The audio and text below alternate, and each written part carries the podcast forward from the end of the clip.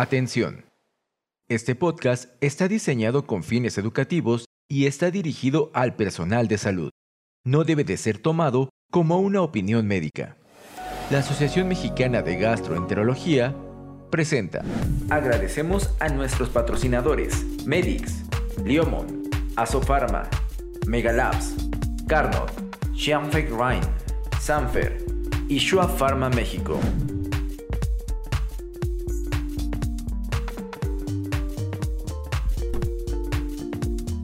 Gastroperlas AMG, conducido por el doctor José Luis Rodríguez. Hola, hola, muy buenos días a todos y a nombre de la Asociación Mexicana de Gastroenterología y del comité organizador, les damos la cordial bienvenida a esta nueva edición de Gastroperlas AMG. Recordemos que la finalidad es la promoción y difusión de la educación médica continua para profesionales de la salud dedicados a la gastroenterología, a la cirugía general y afines a las mismas. Primero que nada me presento, soy el doctor José Luis Rodríguez, soy cirujano general y colorectal, egresado del Instituto Nacional de Nutrición en la Ciudad de México, en Mont Sinaí, en Toronto, Canadá. El día de hoy eh, estaré coordinando eh, este módulo que eh, se denomina enfermedad hemorroidal.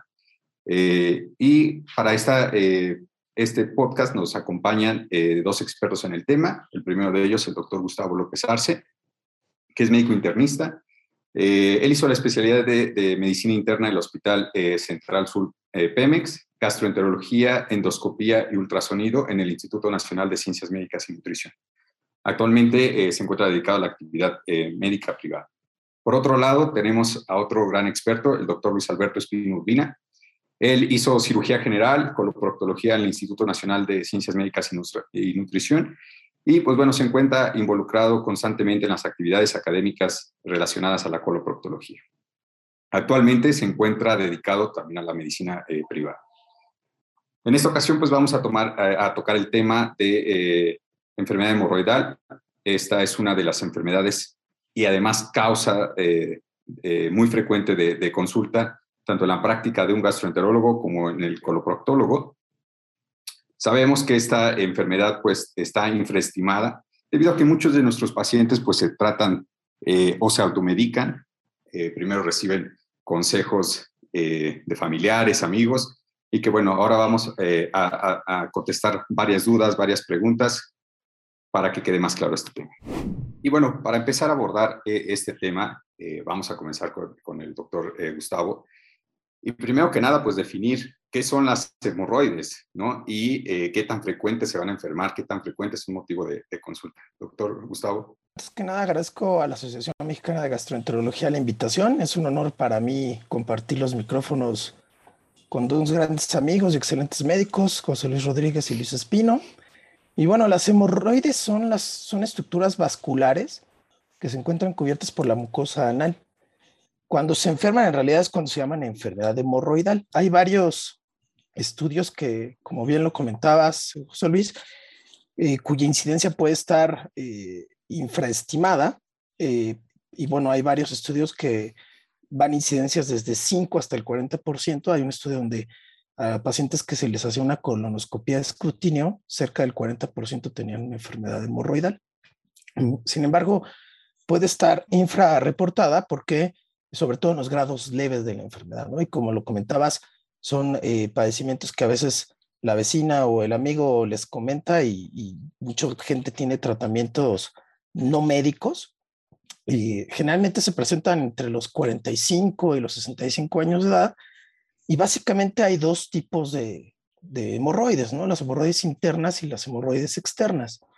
En el caso de las hemorroides internas, podemos clasificarla en cuatro grados, eh, que van del grado 1 al grado 4, de, mayor a, de menor a mayor severidad. Las hemorroides y grado 1 no se asocian a, son las que no se asocian a prolapsos. Las hemorroides grado 2 son las que se asocian a prolapso con el esfuerzo, pero se reducen de manera espontánea. Y las grados 3 se, asocian a prolapso, pero se reducen, se tienen que reducir manualmente. Y las grado 4, eh, estas no se pueden reducir de manera manual. Ok, eh, muy bien, este, Gustavo. Recordar que, como lo mencionaste, pues eh, son eh, eh, paquetes ahí vasculares y que finalmente forman una parte importante o eh, parte normal del canal anal y que, bueno, pues estas a lo largo de la vida se pueden enfermar. Luis Espino, ¿por qué se llegan a enfermar eh, estas hemorroides? Hola, eh, gracias José Luis, saludos a ti, a Gustavo, igualmente un gusto estar con ustedes y sobre todo gracias a la Asociación Mexicana de Gastroenterología. De nueva cuenta, haciendo hincapié, pues las hemorroides son estructuras normales, nos ayudan en funciones de continencia, de protección de los músculos esfínteranales y son responsables simple y sencillamente del 15% de la presión en reposo del canal anal y ya no se diga importantísimo en la sensibilidad y en varios reflejos y percepciones que hay ahí. Pero en un número importante de pacientes, eh, estas estructuras anormales que son comunicaciones arteriovenosas directas de ramas, digamos, terminales, arteriales, arteriolas con vénulas, pues van a sufrir una degeneración o una atrofia, una afectación del tejido fibroelástico y del músculo liso que se encuentra en posición subepitelial, que es conocido como el músculo de Treitz. Entonces, estas estructuras van a caer en un círculo vicioso de obstrucción venosa, eh, congestión, una dilatación anormal de estos componentes o estos cojinetes hemorroidales, lo cual con el paso del tiempo empeora dicha destrucción y nos puede llevar a los dos síntomas más frecuentes que son sangrado y prolapso eh, y se cierra este círculo vicioso, vicioso, aunque algunos pacientes también de manera súbita, sin tener tanto tiempo de evolución, pues pueden desarrollar trombosis de manera aguda. Y desde el punto de vista patológico se correlaciona esta fisiopatología con dilatación, degeneración, respuesta inflamatoria, distorsión, ruptura, ulceración, isquemia y todas las cosas eh, que ya platicamos. Los factores más comunes para ello, es decir, siempre tenemos una causa que nos pone en riesgo para desarrollar enfermedad hemorroidal, pues es obesidad o algún otro aumento de la presión intraabdominal como embarazo tumoraciones, algunas maniobras, digamos, en valsalva o esfuerzos físicos eh, excesivos como el levantamiento de pesas o alguna otra actividad física. El estreñimiento es un factor muy importante. El otro extremo, la diarrea, también lo es. Y quizá de las cosas más frecuentes es hoy en día los malos hábitos defecatorios que se suelen tener los pacientes. Está escrito que hay ciertos factores que van a exacerbar la, la, gravedad de la, de la, enfermedad hemorroidal, como ciertas actividades laborales que estén mucho tiempo sentados o, que estén sedentarios, una historia de fisura anal, estrés psicosocial, los pacientes jóvenes o menores de 50 años, eh, aquellos que, que consumen alcohol. Y también está demostrado que ciertos mitos o creencias populares como el consumir irritantes o especies picantes no está relacionado con el desarrollo de la enfermedad hemorroidal, aunque sí puede exacerbar los síntomas, sobre todo en aquellos pacientes que ya sometimos a alguna intervención de consultorio o quirúrgica. Y, tomando todo, todo esto que, mencionas, eh, Luis Espino, y siguiendo contigo un poco, ¿cómo, sospechar de, que las hemorroides ya se enfermaron? Digo, eh, muchos de nuestros pacientes que pueden llegar a la consulta casi casi entran al, consultorio ya diciendo su, diagnóstico, pero ¿cómo podríamos eh, hacer algunos síntomas muy precisos de la enfermedad hemorroidal? Los síntomas más precisos o más compatibles con la enfermedad hemorroidal, el número uno debe ser sangrado, vamos a decir rectorragia, rojo rutilante, indolora, que característicamente el paciente va a referir en el papel sanitario o cuando mucho en el agua del retrete. Cualquier sangrado que se salga de esta definición característica ya nos debe hacer pensar en diagnósticos diferenciales. Por ejemplo, la presencia de coágulos, una franca hematoquesia rojo vinosa, eh, la presencia de coágulos en las evacuaciones, ojo con esa situación. Un segundo síntoma muy común es el prolapso del tejido hemorroidal. El paciente siente que al término de evacuar, cuando se está limpiando o en ocasiones cuando se está eh, aseando en, en, la regadera en su año, tiene algún prolapso o alguna tumoración o alguna bolita que o tiene que reducir de manera espontánea o incluso él lo tiene que reducir de manera digital o ya es irreductible. Estos son los síntomas más comunes que nos hacen pensar esto, aunque hay algunos otros como comezón, sensación de humedad, ya no se digan los cuadros de aumento súbito de volumen y asociado dolor de la trombosis. Perfecto, eh, Luis Espino. como, como mencionaba el doctor Luis Espino, eh, algo que nos haría sospechar en cuanto a enfermedad hemorroidal sería un sangrado, pero todo sangrado realmente es por una enfermedad hemorroidal. Me parece que un gran error que podemos cometer los médicos es atribuir a las hemorroides, todas las causas de sangrado rectal. Como bien lo comentaba Luis, si bien eh, las hemorroides es la causa más frecuente que produce rectorragia, no todo sangrado rectal es por hemorroides. Y es muy importante hacer una muy buena historia clínica, incluir un tacto rectal en todos aquellos casos que, tienen, que, que nos llegan con sangrado. Y es muy importante también valorar los datos de alarma que ya conocemos, como si tienen anemia, pérdida de peso, cambios en el hábito intestinal, etcétera, y estos pacientes estudiarlos más a, más a profundidad. Eh, eh, es un error atribuir que todos los sangrados rectorragias son por hemorroides y ahí se nos pueden estar yendo algunas patologías muy importantes. Dentro del interrogatorio, algunos puntos que nos pueden ayudar para orientarnos en la historia clínica es que las hemorroides cuando sangran generalmente es como lo comentaba Luis, durante la evacuación, la sangre mancha la parte externa de las heces, difícilmente la vamos a encontrar mezclada en las evacuaciones. Los pacientes generalmente eh, encuentran sangre fresca al asearse o un pequeño goteo al final de las evacuaciones.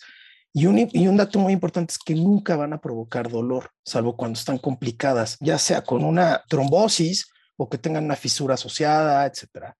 Eh, los factores de riesgo, como ya los comentaba Luis, es importante que en la historia clínica los detectemos, porque realmente personas estreñidas que, pasan mucho tiempo sentados en el baño. Ahora, una, una situación actual muy común es que las personas pueden pasar sentadas en el inodoro minutos o inclusive hasta horas, y eso predispone también a, a la formación de hemorroides o en aquellos que tienen una presión de la, un aumento en la presión intraabdominal como el embarazo, asitis y, y algunos artículos lo han asociado con alguna predisposición genética. Aquí dentro de las cosas eh, que mencionan Sus y, y, que sí me gustaría recalcar, ¿qué otras cosas eh, podrían dar un sangrado similar a esa, a esa rectorragia? Y, y, la siguiente pregunta también contigo es, ¿cuándo eh, le podrías recomendar a, nuestra audiencia que ya se hiciera una colonoscopia?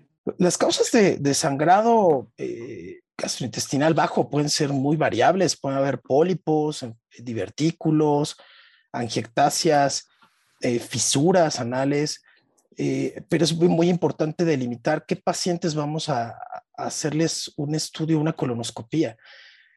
Todos los pacientes que tengan hemorroides y que tengan datos de alarma, inclusive no atribuirle a esos pacientes eh, eh, las hemorroides como causa de sangrado. Todos deben, los que tengan datos de alarma deben de hacerse una colonoscopía. En aquellos pacientes que, eh, como lo marcan las guías de escrutinio para cáncer colorectal, todos los pacientes mayores de 45 años, aunque no tengan datos de, de alarma, deben de hacerse una colonoscopia completa. Y en aquellos que tengan menos de 45 años, que tengan rectorragia, y en los casos no, y en estos casos que no esté muy claro que las hemorroides sean la causa de la rectorragia. Por eso es muy importante individualizar cada caso y hacer una muy buena historia clínica. como mencionas, aquellos datos de alarma, antecedentes de cáncer en la familia, un eh, síndrome anémico que pudieran este, tener los pacientes. Rara vez una enfermedad hemorroidal nos puede causar un síndrome anémico. Digo, los he visto en la consulta, pero es muy poco frecuente que, que, pueda ocurrir eso. Eh, y, que, bueno, eh, también cómo has, manejado la, gravedad de la enfermedad, eh, cómo la vamos a clasificar, esas hemorroides internas. Sin embargo, pues bueno, recientemente ha surgido nuevas eh, clasificaciones y esto pues basado en los síntomas. Doctor Luis Espino, ¿qué, nos podrías comentar de, esta clasificación de Gollinger, que es la, la, típica que hemos platicado de las hemorroides internas y ahora actualmente algo basado en síntomas? Quizá desde el 2005, 2006, si mal no recuerdo, empezaron una serie de clasificaciones. Esto es un poquito más del, desde el lado, nos viene desde Europa, en Norteamérica todavía, nosotros estamos muy influidos por la Sociedad Americana de Cirujanos Colorectales, no se suele manejar esta situación, pero incluso tenemos un metaanálisis, si mal no recuerdo, del año 2020, en el cual se incluyen eh, cinco clasificaciones de, en donde ellos realmente digamos que eh, van a concluir que solo una de ellas es de utilidad y es una mezcla de la famosa clasificación de Sodergren o el, o el puntaje de Sodergren mezclado con una eh, evaluación de la calidad de vida. Y son cinco puntos eh, lo que incluye esta escala de Soderling. Lo primero es qué tan frecuente el, paciente siente dolor secundario a sus e, evacuaciones. Y estos cinco parámetros los, los califican si nunca, menos de una vez al mes, eh, una vez a la semana, más de una vez a la semana, que puede ser de uno a seis días o prácticamente diario, en un puntaje del 1 al 5. Eh, otro dato que evalúan es qué tan frecuente tiene sangrado o, eh, perdón, eh, comezón o incomodidad, qué tan frecuente tiene sangrado, qué tan frecuente tiene manchado de su ropa interior y la sensación de prolapso o de tumoración en la región anal. Y a estos, evaluación de los síntomas le agrega cuatro preguntas de calidad de vida para saber el paciente qué tanto se siente afectado desde su punto de vista por esta enfermedad hemorroidal ¿Qué tanto interfieren esos síntomas con su calidad de vida? Pues llegan pacientes a la consulta que de repente no usan pantalón blanco porque se pueden manchar a consecuencia de un sangrado. ¿O qué tanto les preocupa esta enfermedad hemorroidal o eh, tiene un detrimento en su sensación de bienestar? Y la principal utilidad de esto es que muchos procedimientos que pues como cirujanos sobre todo nos quedamos conformes porque les quitamos ya el paquete pero qué tanto realmente le estamos resolviendo al paciente los síntomas y sobre todo, ¿habría la posibilidad de estos síntomas evaluados de manera más objetiva con esta clasificación, de haberlo resuelto con una alternativa menos invasiva? Ahí es donde existe la interrogante. Quizá el mayor problema de las clasificaciones es que algunas de ellas, sobre todo las que no se consideran útiles, incluyen algunas otras patologías como las fisuras o no comparan poblaciones que se someten a tratamiento médico, tratamiento invasivo. No hay muchas validaciones hoy por hoy al respecto.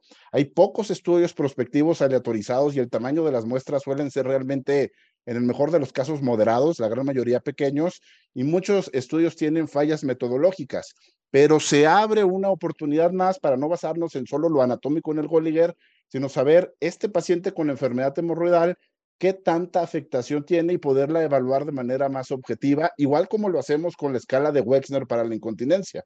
Al principio fue, fue motivo de, de, críticas, no estaba validada, y hoy por hoy quizás sea uno de los estándares para evaluar esta patología. El futuro nos va a decir cuál es la respuesta a esta situación. Gus, volviendo contigo, digo, eh, en cuanto a los tratamientos médicos que, que, recomiendas eh, para el manejo de esta enfermedad, número uno, y el dos, ¿cuándo podrías tú indicar un tratamiento eh, endoscópico? Ya que estás ahí en la endoscopía y demás, ¿le, le, brindas alguna opción al paciente? Los eh, tratamientos médicos, pues bueno, uno es enfocarnos en tratar de disminuir los factores de riesgo que están provocando esta situación. Se han utilizado también eh, los baños, de tratamientos no farmacológicos como evitar, evitar estar mucho tiempo sentado en el baño, evitar hacer esfuerzo al, al, evacuar. Eh, los baños de asiento pueden llegar a servir un poco. Y tratamientos farmacológicos como los flebotónicos, que se ha visto que disminuyen, sobre todo algunos síntomas, pueden, pueden ser de utilidad. Eh, los tratamientos eh, no quirúrgicos que se pueden emplear, ya sea por endoscopía o eh, tratamientos inclusive en, un consultorio, que esto generalmente los hacen los, los cirujanos colorectales, como, como las ligaduras, por ejemplo. La ligadura, hay, hay varios eh, tratamientos no quirúrgicos como la ligadura, la escleroterapia, los cuales del, el más común es la, la, ligadura, se ha valorado con, contra otros tratamientos. Por ejemplo, la escleroterapia eh, se ha visto que puede tener algunos efectos secundarios. Los principales medicamentos que se han llegado a utilizar, como el polidocanol, el fenol o el tetadecil sulfato, eh, pueden llegar a provocar un poco de necrosis, bacteremia, formación de abscesos. Se puede inclusive, hay casos reportados de inyección prostática o dolor. Y básicamente lo que se hace en la ligadura se puede hacer por dos, eh, dos mecanismos. Uno es con, con un anoscopio, un dispositivo que se, eh, se, pone en las ligas de una, de una forma directa, que es muy importante, o por, o por un, eh, por, un, por un colonoscopio ¿no? flexible. Y aquí es muy importante que cuando se hace estos, estos tratamientos, bueno, idealmente se recomiendan para un grado 1 o 2, eh, son a, a, donde les puede ir, a los casos a los que les puede ir mejor. Y es muy importante respetar la línea dentada, porque si se utiliza cualquiera de estos métodos no quirúrgicos y se eh, toca la línea dentada, el paciente va a tener mucho dolor, que ese es uno de los, eh, de uno de los eventos adversos que puede llegar a provocar. Eh, finalmente estos este, tratamientos médicos, pues, muchos, como mencionaba el doctor Luis Espino, también van encaminados a mejorar esos síntomas que van a tener los pacientes. doctor Luis Espino, estos tratamientos, finalmente cuando decidimos al paciente hacer estos cambios, cambios en el hábito intestinal, darle sus venotónicos y demás, ¿esto realmente resuelve el problema? O sea, eh, el paciente puede decir que, que, se curó de, la enfermedad hemorroidal. Eh, la respuesta objetiva basada en evidencia es que sí. Y, me gusta mucho cómo lo pone una publicación del, del American Journal of Gastroenterology del año pasado, en donde hacen unas guías para el manejo de las patologías anorrectales y ellos son muy categóricos. La evidencia a favor del tratamiento conservador en enfermedad hemorroidal es moderada, pero la recomendación es fuerte ya que se basa en la corrección de la supuesta fisiopatología y hay un riesgo mínimo de complicaciones en comparación con procedimientos invasivos, ya sean quirúrgicos o de consultorio.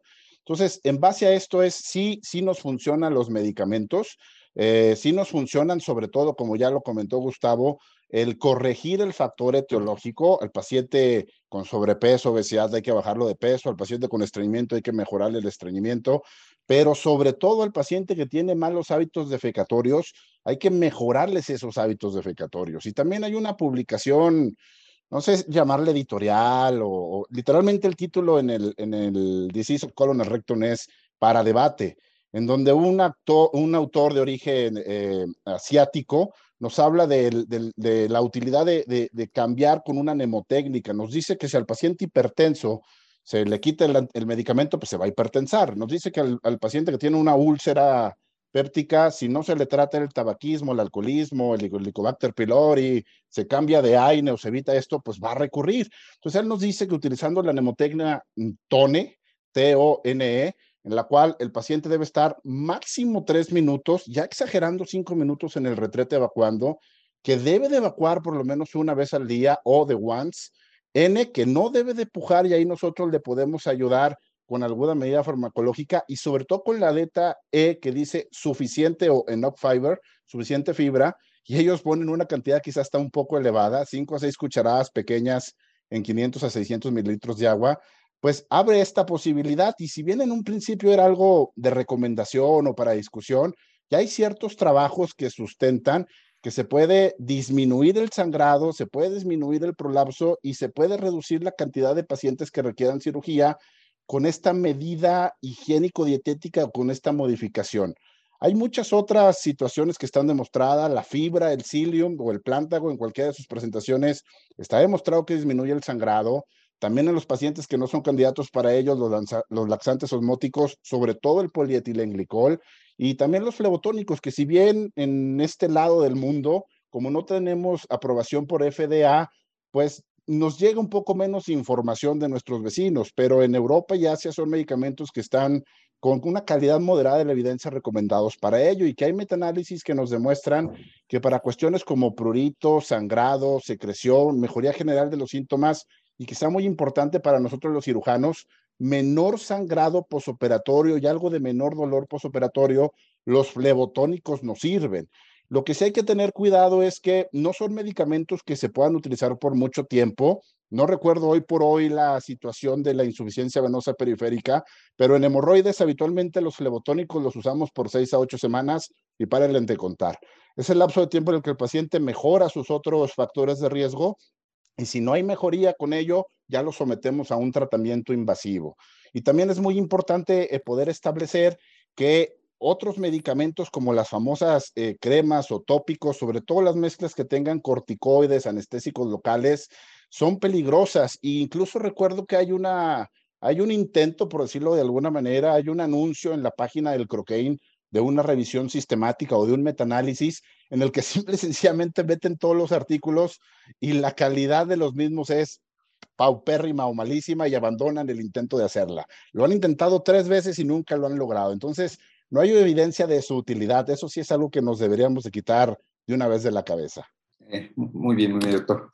considerando esta, todas estas eh, aportaciones que nos das, efectivamente el paciente debe seguir con esos cambios, cambios del hábito intestinal, esos cambios del, patrón de, evacuación y que esos deben de ser mantenidos. Finalmente, los flebotónicos nos van a aliviar eh, los síntomas, pero algo frecuente que por lo menos he visto que el paciente, si no se atiene a esto, va a tener una recurrencia de, los mismos síntomas. ¿no? Entonces, ¿cuándo sería, y esta va dirigida a lo mejor para los dos, cuándo sería adecuado ya ofrecerles ese tratamiento quirúrgico o referirlos a, una cirugía? Pues empezamos contigo. Sí, pues eh, yo creo que deben de referirse a cirugía las hemorroides grado 4, casi todas ellas van a acabar en algo quirúrgico, difícilmente el alcance que pueden tener las medidas no quirúrgicas, eh, como la ligadura, inclusive es muy limitado en estos, en estos grados. Muchos pacientes con grado 3 van a terminar en cirugía. Eh, todos los casos que tienen hemorroides y que tienen otros datos, por ejemplo, dolor, trombosis o una fisura, es muy probable que terminen en cirugía.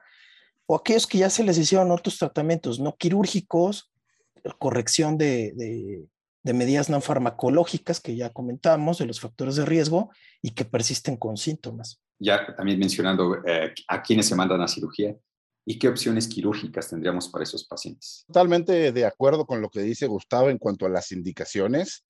Y yo te diría que la opción va a depender del paciente y volvemos a lo mismo, de la gravedad de su enfermedad. Tradicionalmente estas indicaciones o la selección del procedimiento nos basamos en la clasificación de Golliger o si hay el componente interno o externo. Pero si hablamos del estándar de oro eh, con el que debemos de comparar toda cirugía, pues es la hemorroidectomía. La hemorroidectomía es efectiva, se sabe que las tasas de recurrencia, pues cuando muchos son de un 10%, estarán habitualmente menor de un 5%, y esto es porque no se puede quitar todo el tejido hemorroidal, porque tendríamos una complicación temible como lo es la estenosis. El procedimiento técnicamente puede ser abierto o cerrado, es decir, la famosa hemorroidectomía de Milligan Morgan, que es más de los británicos, o el procedimiento de Ferguson, que es más de nuestros vecinos norteamericanos. Y hay metaanálisis que demuestran que con respecto a uno y al otro, sí hay cierta eh, superioridad con respecto a cicatrización, dolor y sangrado para la técnica cerrada con respecto a la técnica abierta, pero al fin y al cabo los resultados a largo plazo son similares. De manera anecdótica tenemos el procedimiento de Whitehead, que prácticamente ya está en desuso por ser una resección circunferencial y los riesgos asociados a, a una ectropión, a incontinencia o estenosis. Y actualmente podremos tener el empleo de estas mismas situaciones eh, con respecto a la utilización de instrumentos de electrocirugía avanzados, es decir, la hemorroidectomía se puede realizar con, con cauterio, con tijera, habrá quien lo haga con bisturí, pero actualmente tenemos instrumentos bipolares o instrumentos ultrasónicos que nos hacen el procedimiento más rápido, con menos sangrado. Creo que las dos situaciones, la verdad, no afectan mucho clínicamente, pero sí se asocian a menor dolor. Sí se asocian también a un poco de mayor secreción en el transcurso del tiempo o en su proceso de recuperación. Y sobre todo, hacen más costosos los procedimientos. Tocando ese tema de, del dolor, creo que algo que nos enfrentamos el eh, cirujano colorectal a, cada vez que eh, sugerimos eh, la opción de tratamiento quirúrgico al paciente, ese miedo que tiene al dolor. Últimamente, pues están estas técnicas que se promocionan como tal. Digo que puede ser cirugías menos invasivas como el THD o el uso de láser. ¿Qué, qué opinión tienes, doctor Lucio Espino, de esto? Estas famosas cirugías de mínimas invasión o de recuperación más acelerada o, o sin dolor que de repente se escuchan, son procedimientos en los cuales, eh, de manera o como resumen, podemos decir que sacrificamos el éxito a largo plazo con una recuperación más acelerada. Y en primera instancia comentaría que para el dolor hay otras medidas adyuvantes como el uso de metronidazol, calcioantagonistas, incluso no, no contamos con ello, pero la inyección de bupivacaína liposomal está demostrado que disminuye el dolor, eh, neuromoduladores como pregabalina y gabapentina las mismas pinzas de electrocirugía, pero si nos metemos un poquito más al tema, tenemos tres opciones para estas cirugías con menor dolor. La primera es el famoso PPH o cirugía para prolapso y hemorroides, que es la hemorroidopexia por, con engrapadora, que es un buen procedimiento, pero ojo, hay revisiones sistemáticas en donde se demuestra tasas de complicaciones hasta de 16%, lo cual, híjole, llama la atención para un procedimiento menor, como lo es un procedimiento anorrectal o proctológico. Y también hay muertes documentadas a consecuencia de la PPH, probablemente por el uso excesivo, por la falta de entrenamiento adecuado, por la falta de pericia, pero sí es algo importante. E incluso entre el año del 2000 al 2009 existieron 40 casos publicados de perforaciones rectales posteriores a la técnica. Yo creo y estarás de acuerdo contigo que no nos gusta este procedimiento, quizá por escuela, y es la opción que menos utilizamos. Quizá la que más utilizamos es la famosa desarterialización hemorroidal guiada por Doppler, en la cual, como su nombre lo dice, con un anoscopio que tiene una sonda Doppler, podemos corroborar la presencia de las arterias hemorroidales a la 1, 3, 5, 7, 9 y 11 por motivos anatómicos o para ejemplificarlo en la plática. Y con ese dispositivo podemos hacer una ligadura, podemos verificar la ausencia de flujo y en los paquetes que se encuentra prolapso, que habitualmente son los principales, los dos derechos y el izquierdo, podemos hacer una pequeña pepsia para corregir esa alteración anatómica. Está demostrado esta técnica que tiene una tasa de éxito a corto plazo. A, a más de cinco años quizá la recurrencia sea de un 17.5 de manera combinada como en promedio, pero ojo con, los, con la enfermedad más avanzada, sobre todo con la enfermedad grado 4, donde está demostrado que puede llegar hasta un 50%. ¿Qué ventaja tiene sobre todo esto? Que es segura y que sí le permite al paciente recuperarse más rápido. El último procedimiento y quizá menos usado, sobre todo por nosotros, porque es igual una técnica más traída del otro de otros continentes, ¿no? De nuestros vecinos, son el empleo de láser. Y en, cuanto al láser hay que considerar que no se corta el tejido hemorroidal con el láser, sino que se aplica una sonda de láser, es decir, una sonda que amplifica la luz eh, de radiación estimulada, que es lo que significa láser, dentro del tejido hemorroidal, a lo cual le llamamos HAL o, o hemorroidoplastía guiada por láser, o con el empleo también de un dispositivo Doppler, localizamos prácticamente todas las arterias, ahora sí a la 1, 2, 3, 4, hasta las, hasta las 12, y con el empleo de la energía logramos ocluirlas, lo que se conoce como HELP. Si bien hay evidencia de que es un procedimiento el, el que menos dolor puede causar para enfermedad hemorroidal, sí tenemos por ahí el inconveniente de que, por ejemplo, el distribuidor o la casa comercial en México no tiene este ultrasonido, lo cual nos obliga a tener que utilizar siempre HAL y eh, actualmente ninguna guía o asociación lo recomienda porque son pocos los estudios prospectivos aleatorizados con los que contamos. Excelente, doctor. Digo, de acuerdo contigo en la, en, la, en la, cuestión de eh, que sacrificamos precisamente un poco de eficacia con, este, con, con, darles menos dolor a los pacientes. ¿no? Importante que con estas técnicas menos invasivas vamos a tener mayor recurrencia de la enfermedad, dado que no quitamos como tal el, el paquete hemorroidal ¿no? que si, básicamente hacemos esta plastía y sí comentarlo con, con, nuestros pacientes. Vamos a pasar a unas eh, situaciones eh, especiales con el manejo de la enfermedad hemorroidal y, y me gustaría eh, empezar con Gustavo. En la cuestión de, digo, tenemos muchos pacientes que, digo, que, que como gastroenterólogo ven pacientes con cirrosis hepática, pacientes que, que ellos pueden estar anticoagulados por la misma enfermedad o bien aquellos pacientes eh, anticoagulados por alguna otra situación. ¿Qué recomendaciones, este, Gustavo, podrías dar en el manejo de estos pacientes con enfermedad hemorroidal? Pues bueno, eh, eh, en, los pacientes que tienen enfermedad hemorroidal y, cirrosis hepática, todos los pacientes con cirrosis u otra causa de hipertensión portal tienen riesgo de presentar varices rectales, las cuales más o menos se presentan una incidencia variable del 10 hasta el 40%. Si bien es poco frecuente que sangren, hay reportes de menos del 1% hasta el 5%, hay que hacer un diagnóstico diferencial muy importante con las hemorroides internas. Y hay, eh, eh, hay algunos puntos que nos ayudan a diferenciarlas. Por ejemplo, las varices rectales son generalmente serpinginosas. Cuando hacemos una colonoscopia se ven eh, serpinginosas, generalmente se ven cubiertas por la mucosa rectal, a diferencia de las hemorroides que suelen ser color más púrpura. Esas tienen un color más azul grisáceo, cuando se llegan a ver hasta el ano, siempre se van a extender hasta el recto. Es difícil verlas aisladas, aunque muchas veces se pueden localizar solamente en el recto. Y una característica es que no se van a prolapsar. Y cuando usamos, eh, cuando estamos haciendo una colonoscopía y hacemos un poco de presión con una pinza o, algún otro accesorio, vemos que son, eh, se pueden comprimir. Entonces, eso nos puede ayudar a diferenciarlo. El tratamiento que se ha utilizado para cuando llegan a sangrar las varices rectales es muy parecido al, de, al no quirúrgico de, de las hemorroides. Por ejemplo, se pueden usar ligadura o también se puede usar eh, eh, escleroterapia. Eso es lo que se ha visto que pueden llegar a, a ser efectivo. Lo que sí es que las varices rectales cuando llegan a sangrar suelen ser sangrados mucho más profusos que las, que las de hemorroides, por la misma presión que tienen.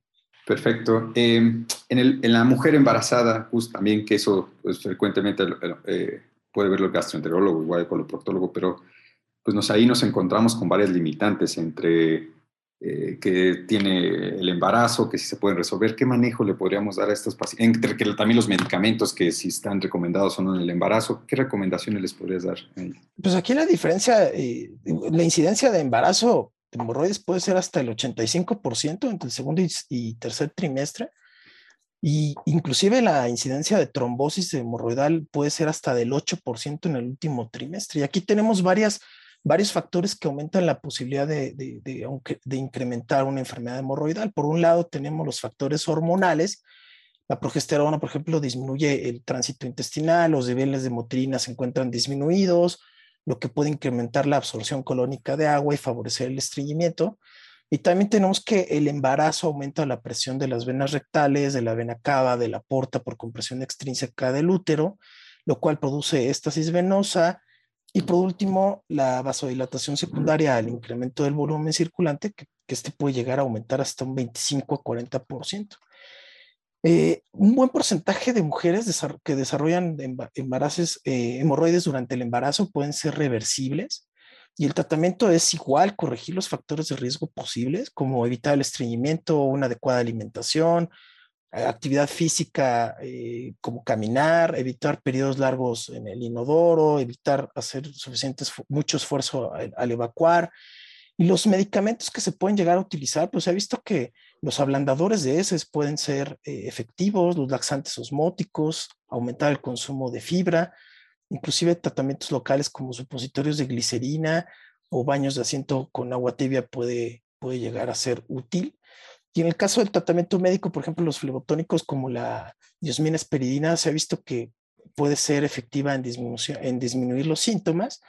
Y en el caso eh, de, tratamiento médico que no sea suficiente, eh, que, no, que no haya sido suficientemente efectivo, optar por medidas no quirúrgicas como la ligadura, eh, y en caso de recurrencia o una hemorragia considerable, una, o hemorroides grado 4 o, aquellas complicadas con trombosis, pues bueno, sí es importante tomar en cuenta que el tratamiento quirúrgico puede ser también una alternativa. Ok, muchas gracias, Gus. Por, por último, y, esta eh, pregunta a lo mejor, eh, Luis Espino, eh, en nuestra práctica también, pues bueno, nos enfrentamos a varios pacientes que pueden estar inmunosuprimidos, ya sea por alguna leucemia, no por el VIH que, que también pueden presentar.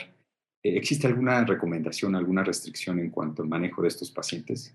Sí, cada vez es un poco más común ver efectivamente pacientes VIH. Eh, la gran mayoría de ellos, afortunadamente, con eh, terapia antirretroviral altamente efectiva y bien controlados, pero va a haber quienes los veamos en, en el momento de su diagnóstico y cuando las cuentas de CD4 estén bajas. lo más importante en ellos es establecer diagnósticos diferenciales, ya que el grado de inmunocompromiso pues nos debe hacer orientar desde infecciones de transmisión sexual comunes, como gonorrea, herpes, eh, sífilis, hasta patologías más avanzadas o asociadas al estado inmunocompromiso como infección por citomegalovirus. Quizá eh, si no encontramos ninguna otra causa con un abordaje, por lo menos anoscopía, rectoscopía rígida o hasta una rectosigmoidoscopía, sí tratar de maximizar los tratamientos eh, conservadores en esta población. Y en otro tipo de pacientes, como por ejemplo los trasplantados, pues sabemos que va a, haber, va a ser pacientes que no puedan abandonar su medicamento por cuestión de riesgo de rechazo del órgano, sea riñón o sea hígado o alguna otra cuestión. Entonces, en estos pacientes sí hay que también maximizar los tratamientos. Debemos tratar de eh, darle eh, preferencia a los procedimientos menos invasivos de consultorio y quizá a pesar de que las poblaciones o la evidencia esté más a favor de la ligadura, la esclerosis realizada con, con un adecuado entrenamiento, con una ah, proporción adecuada, con el medicamento apropiado como lo es el lauromacrogol, que quizás sea el más noble de los que contamos, y con una técnica de crear espuma en lugar de inyectarlo directamente, también podemos tener unos buenos resultados. De manera general, yo diría que en toda la, la población inmunocomprometida hay que tener precaución, hay que seleccionar muy bien a los pacientes y sobre todo hay que individualizar los tratamientos, en primera instancia maximizando las opciones conservadoras, haciendo los cambios en los factores de riesgo y procurar que las mayores posibilidades de cicatrización se obtengan con la técnica menos invasiva y que no interfiera con los tratamientos de las patologías de base de este grupo de, pacientes. De pacientes. Sí, efectivamente. Y digo, también como, como un comentario hacia este tema, digo, es como bien lo mencionaste, es individualizar el tratamiento en este grupo de pacientes y además, pues digo, poder utilizar a lo mejor esas menos, eh, esas técnicas menos invasivas. Un THD, por ejemplo, puede ser una opción donde a lo mejor no sacrificamos la cicatrización en el paciente anticoagulado, a lo no lo hacemos sangrar mucho más posteriormente. Y también existen algunos reportes que nos van a ayudar con eso. Última pregunta, y creo que sí me parece importante también en cuanto a la enfermedad hemorroidal y la enfermedad inflamatoria intestinal, que también digo, presentamos pacientes con Crohn, con CUSI, que de momento llegan con un sangrado que no lo explica completamente eh, una actividad de la enfermedad inflamatoria. Al revisarlo, vemos una enfermedad hemorroidal. ¿Qué recomendaciones en este grupo de pacientes? Pues aquí es muy importante valorar si el problema se está generando por la enfermedad inflamatoria intestinal o por, por las hemorroides. Porque aquí es muy importante eh, ver si tenemos un paciente, por ejemplo, con CUSI que está sin actividad y de repente empieza a sangrar, pues tenemos que diferenciar si es, es por las hemorroides o es un paciente que tiene un cuadro de, de actividad. Aquí es muy importante eh, los aspectos clínicos que podamos ver, incluyendo una buena exploración física. En el caso de, de la enfermedad de Crohn, bueno, aquí tenemos también que ver que las, las manifestaciones eh, que pueda tener el paciente, diferenciar si es por una, por una alteración de hemorroides o puede ser por una complicación de la enfermedad de Crohn, como una fístula o un absceso, que es mucho más frecuente en los pacientes que tienen enfermedad de Crohn, eh, y no dar por hecho que solamente se trata de hemorroides. Hay que tener una muy buena exploración física y un muy buen interrogatorio para poder diferenciarlo esto y en casos eh, que nos quede la duda, pues hacer una valoración endoscópica. Para, estar plenamente seguro de, esto, digo, finalmente, eh, pues también si nos encontramos con un paciente que tiene actividad de la enfermedad y también eh, enfermedad hemorroidal, pues bueno, que una de las recomendaciones sí, finalmente llevar al paciente a remisión y tratar de ser lo más conservador posible en ese momento en cuanto al manejo de la enfermedad hemorroidal para disminuir el riesgo de complicaciones. Por último, y ya para finalizar este, este podcast, eh, sí me gustaría que cada uno de, nosotros, bueno, cada uno de ustedes, eh, dé esas perlas para podernos llevar a, casa, esas recomendaciones y conclusiones. Eh, Luis Espino, empezamos. Pues muchas gracias por la invitación de nueva cuenta. Yo les diría que los mensajes a llevar a casa o estas perlas que nos comparten cada uno de los podcasts de la asociación es que el diagnóstico de la enfermedad hemorroidal es 100% clínico, se debe basar en ese cuadro clínico compatible, en esa exploración física, la cual por lo menos debe tener un tacto rectal en todos los pacientes y que mucho cuidado con la sintomatología típica, con las banderas rojas, con los datos del arma, que tengan que llevarnos a que refiramos al paciente a que se le realice una colonoscopía. Todos los pacientes se van a beneficiar de tratamiento médico sin excepción, ya sea grados 1, grados 2 con síntomas leves y una alternativa, una medida útil para, para establecerlo es esta mnemotécnica TON, que creo que es de utilidad para mejorar los hábitos defecatorios. Existe evidencia, aunque sea moderada, de que ciertos medicamentos podrían apoyar la enfermedad hemorroidal, sobre todo los flebotónicos en su tratamiento, pero ojo, todos ellos son por tiempos cortos de tratamiento no prolongados. Los pacientes con grado 1 y grado 2 que no tienen una respuesta a un tratamiento médico y conservador, pues tenemos los procedimientos de consultorio o los procedimientos no invasivos para realizarse en consultorio o en la sala de endoscopía. En aquellos pacientes con grado 3, yo me inclinaría a decir por la evidencia científica y las recomendaciones de las guías que la desarterialización ya por Doppler y o la hemorroidectomía son opciones en este grupo de pacientes, pero aquellos con grado 4 definitivamente son candidatos preferentemente a la resección, a la hemorroidectomía, sea abierta o cerrada, y en ellos si contamos con el recurso, el empleo de un, de un instrumento de electrocirugía avanzado será de utilidad. Todos estos tratamientos es importante basarnos también en los síntomas y quizá poco a poco nos familiaricemos un poquito más con estas nuevas clasificaciones que hay para la enfermedad hemorroidal.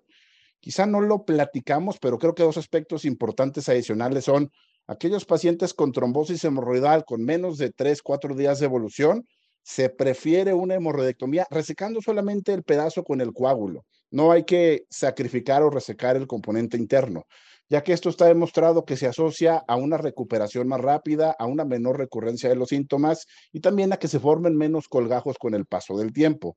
Pero si ya pasó este lapso de tiempo, eh, optimizar o maximizar el tratamiento conservador va a llevar al paciente también a una resolución, quizá con el inconveniente que quede con un colgajo. Y siempre hay que hacer las modificaciones diagnósticas y terapéuticas necesarias para nuestras poblaciones especiales, como ya se mencionó, embarazos, cirróticos, enfermedad inflamatoria intestinal, y yo agregaría un par más. Los pacientes radiados, que hay que tener mucho cuidado en ser invasivos con ellos porque nos van a meter en problemas, no van a cicatrizar. Y nuestros pacientes anticoagulados, en donde también característicamente les podremos hacer un puenteo, podríamos recurrir a técnicas como la esclerosis, que tradicionalmente y por, por recomendación de expertos se recomienda, aunque la ligadura de arterias hemorroidales e incluso hoy por hoy en ciertos pacientes la embolización o el famoso hemorroid son opciones de tratamiento. Yo tendría dos perlas. Una es, comparto con, con Luis, es hacer una muy buena historia clínica, un tacto rectal a todos los pacientes con, con rectorragia y nunca dar por hecho que, que, que toda causa de sangrado es por hemorroides, eso es bien importante. Y la segunda es que tener un papel preventivo, explicar a los pacientes cuáles son los factores de riesgo para corregirlos y de esta manera prevenir que, pueda surgir una enfermedad hemorroidal. Perfecto, pues muchas gracias, yo de acuerdo con, ustedes dos. Eh, digo, para, sé que esto va dirigido para eh, médicos, sin embargo, no, va a caber la menor duda que algún paciente o público general lea eh, o escuche, mejor dicho, este, este podcast y creo que la recomendación más importante es no se automedique. Cualquier sangrado rectal, acudir con el especialista.